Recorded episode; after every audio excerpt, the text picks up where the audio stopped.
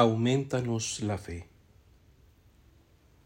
La petición de los apóstoles al Señor es la de todo corazón sensato. Tenemos fe, sí.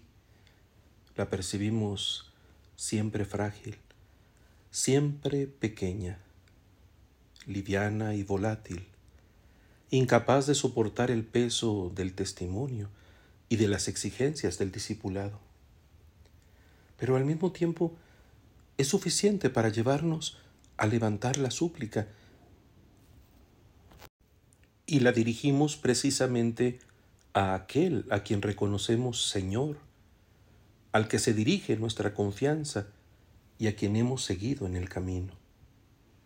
La misma expresión fortalece el vínculo con el Maestro, nos abandona a su palabra y nos deja orientarnos conforme a ella.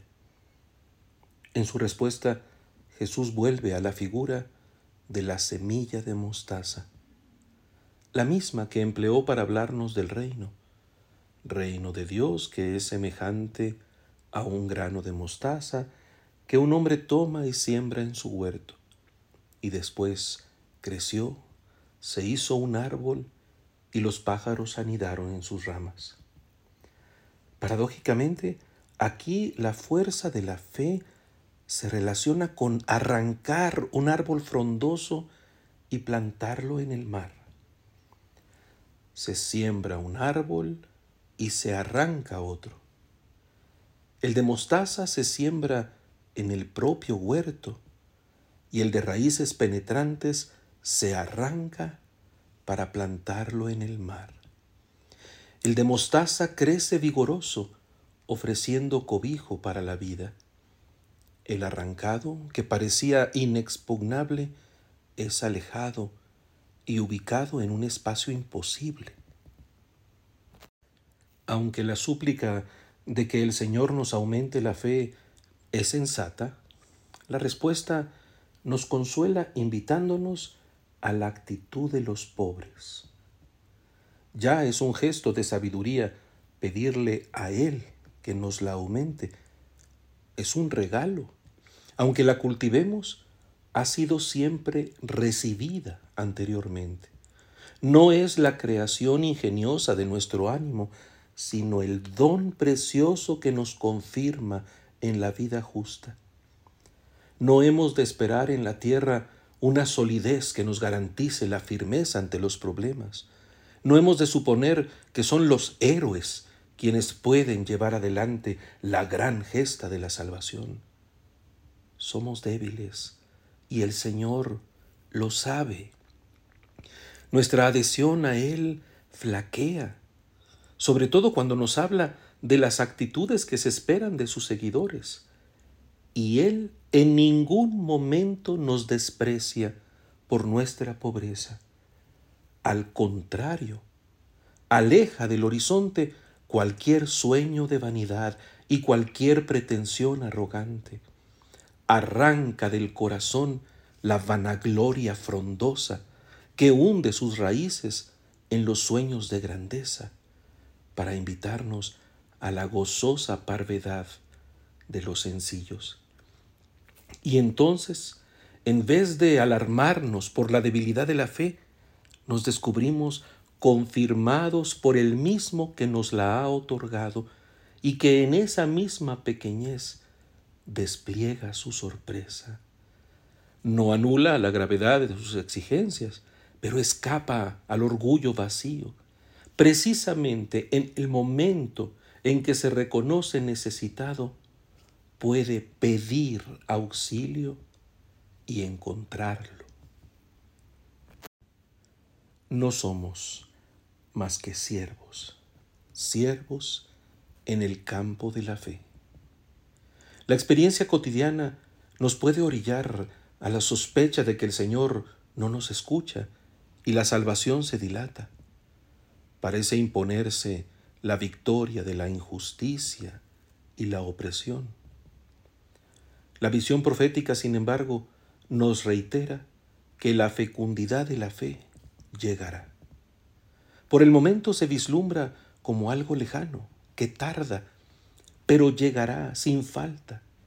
Y esta certeza debe quedar escrita clara en las tablillas para que se pueda leer de corrido, para que a todos se anuncie con precisión.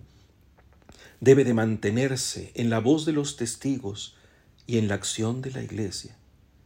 Incluso si tantas presiones del tiempo procuran asfixiarla, y si los signos de su eficacia se desdibujan, en la esperanza emerge la virtud de la fe.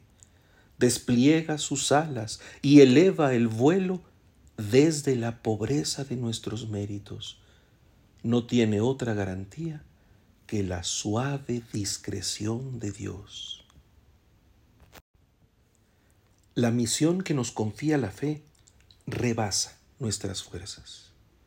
Lo sintió también Timoteo, por considerarse demasiado joven y ampararse además en Pablo, preso por la causa del Señor. La semilla que había sido sembrada en él, sin embargo, por pequeña que pareciera, contenía toda la fuerza de la salvación como ministerio para los hermanos. No deja nunca de ser don de Dios, de modo que la humildad no se reviste de temor, sino de fortaleza, amor y moderación, compartiendo los sufrimientos de la predicación del Evangelio, sostenido solo por la fuerza de Dios.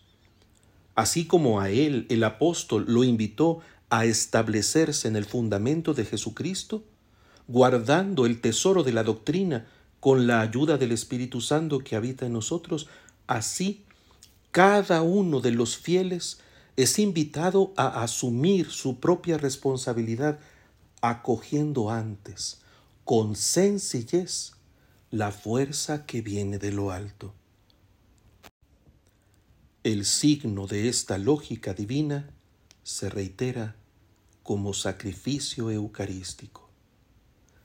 Toda la salvación que pende de la cruz del Señor se actualiza ahora en nuestra pobre mesa, con nuestra frágil participación en la figura de un modesto pan. Y sin embargo, en el gesto se contiene todo el amor del Padre, la fecundidad de su Espíritu, la presencia real del Hijo en su humanidad glorificada. Con la pequeñez de nuestra fe, que vuelve a elevar la súplica de ser aumentada, nos integramos aquí mismo al supremo don de Dios y acontece el supremo acto de culto en el débil canto de nuestra alabanza.